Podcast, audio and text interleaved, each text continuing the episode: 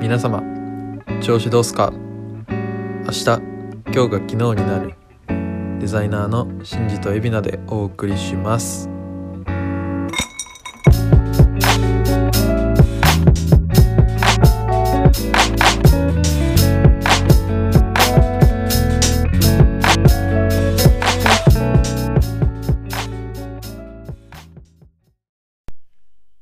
明日はいつまでたっても明日だからエビナです明日はいつまでたっても明日とはいまあなんだと思います明日はいつまでたっても明日だからはい明日っていうのは今日を起点にしてる概念だから、はい明日になってもまた新しい明日がやってくるよってことまあそういうことで一応合ってるんですけどうんまあその、まあ、例えば明日までに世界中旅しないと悪いことめちゃくちゃ起きるよって言われても、うん まあ無理だってなるじゃないですか まあ一般的にはねでも明日ってのはそのまあ考え方的に今日が基準なんでうんまあ明日になっても明日はまたあるんではいはいはいまあだから死なない限り明日はあり続けるんですよね、なるほどねでも何が言いたいかっていうと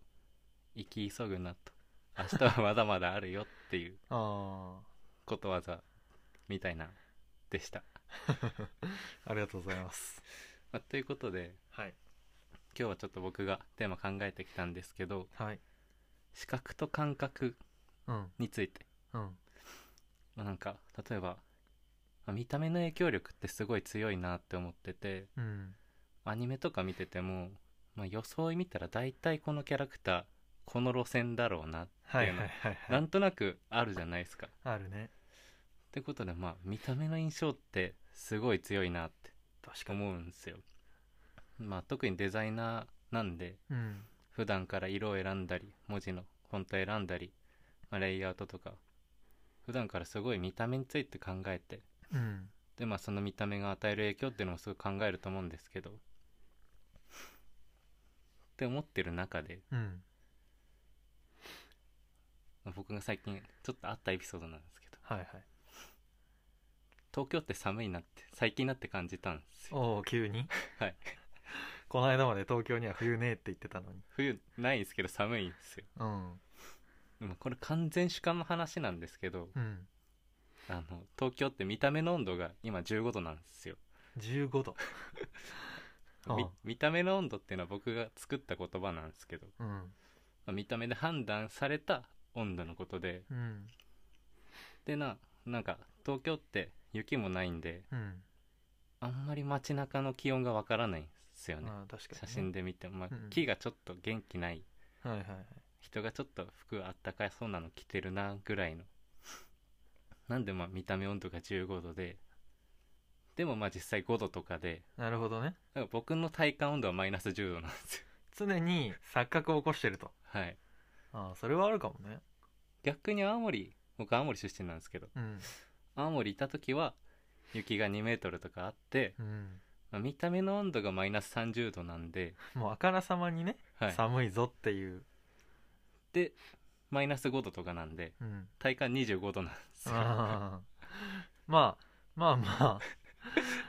わかるっちゃわかる気がするっていうのがまあ1個確僕かがに、思っねた、最近の例で、うんま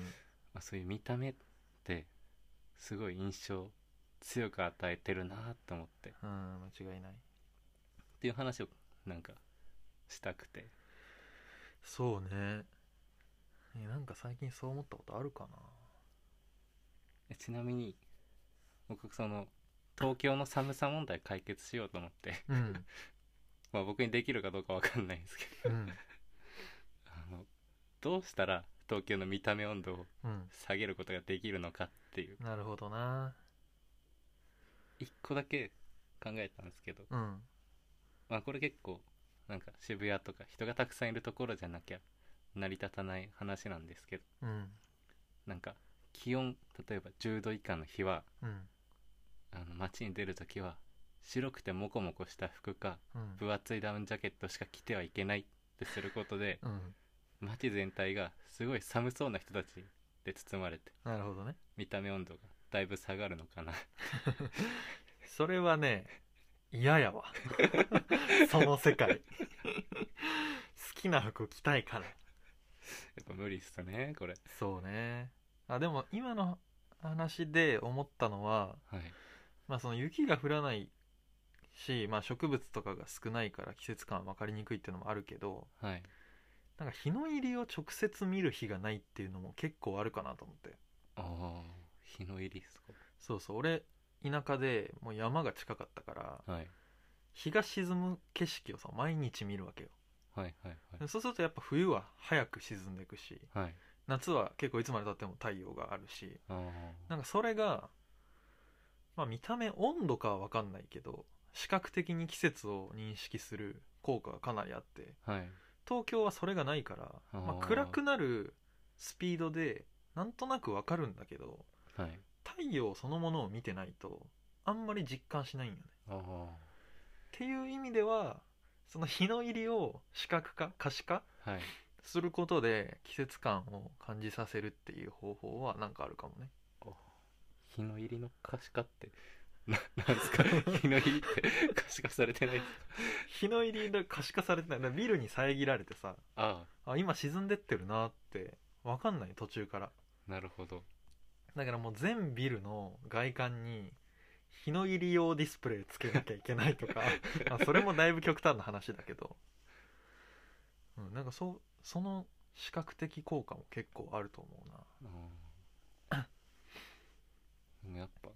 そうっすよね視覚の影響強いっすよね強いまあ今ははい季節の話を中心にしてるけど季節に限らずねまああの前回とかでも似たような話になってくるけどまあやっぱ目で見て物買うかどうか決めてたりとかはいはいはいしてるし、まあ広告とかって話になるとちょっとまあ当たり前のトピックスすぎるからはいまあ、ここで話してもあんまり面白くないかなとは思うけど、まあ、それこそ、よく言われる話で言うと、ご飯が青色だと食べる気ああ起きないよねとかも、はいはいはい完全に視覚が与える影響だったりするし、もう全部、全部に言えちゃうから、確かにそうだな、そうだなってなっちゃうけ ど、ああじゃあなんかあれありますなんか僕その見た目温度と実温度が違うみたいうなん、話したんですけど、うん、でまあそのギャップが僕はいらないなって思うギャップなんですようん、そのギャップいらんなって思う見た目ってなんかなるほどね。ありますそのギャップいらんなって思う見た目か。 なんだろうな。でも考えればいっぱいある気がするんですけどうん。なんですかねえ、なんだろ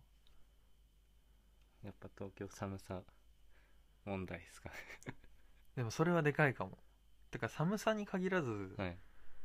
温度って意外と可視化されてないから、あ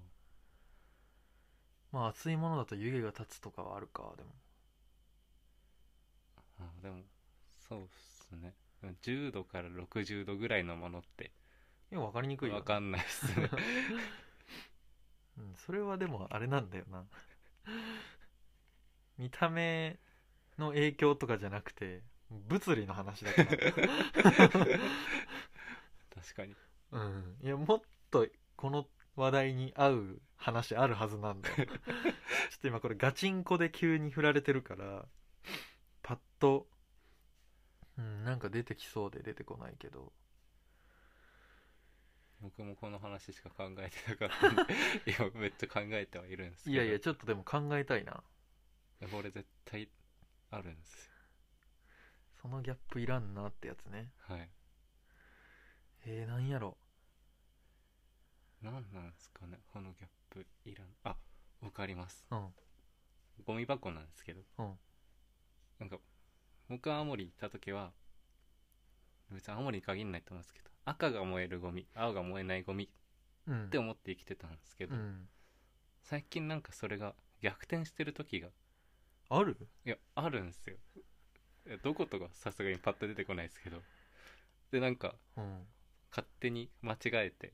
悪いことしちゃってるんですよ 逆に出しち ゃって燃えるが青ってことはいそれだいぶやばいことしてるよねすごいトラップだなと思っていやそれトラップだよトイレのマークとかもそうじゃないあたまにさあはいはいはい両方青い時とかあるやんありますねあれ結構トラップやねありますねそれいやなんか言ったら男性の象徴が青で女性の象徴がピンクのが正解なのかって言い出したらそれはいろいろ議論あると思うんやけどはいただやっぱ慣れちゃってるやんはいはいはいだからその デザインって本質的に正しいとか物理法則に従ってるみたいなので作られることもあるけどはいただ見慣れてるからそれに合わせた方がいいっていう判断もさ時にはあるやんはいはいはいだからなんかあんまりこう本質にこだわりすぎて その見慣れてるとかっていうのを無視しちゃうとなんか事故が起きるよなっていうのああ確かにありますねそれあるんだよねありますねきっとそのデザイナーさんなのか、まあ、空間を決定権を持ってる人が「いや男が青って決めつけるのおかしいでしょ」って言ったんだろうけど、はいはいはいまあ、とはいえ慣れちゃってるからなみたいなのはそうですねう、ん、難しい判断だなって思うけどね。確かにそうっすね慣れって一番結構強いじゃないですかなんかそうねそれでその施設がなんかオフィスとかだったらもう毎日使うんで、うんこう慣れからこう変わったグラフィックしててもうん分かっていくじゃないですか、うんけどなんか公共施設とかで年に1回行くか行かないかの場所がうんそうなってたら結構そうなんよねやばいっすこれはねだからやっぱ使い手のことを考えないといけないんだよね。そうですねあと話戻すけど、はい見た目とその実実地のはいギャップがあるもので多分食べ物もあるなっていう気がするなあー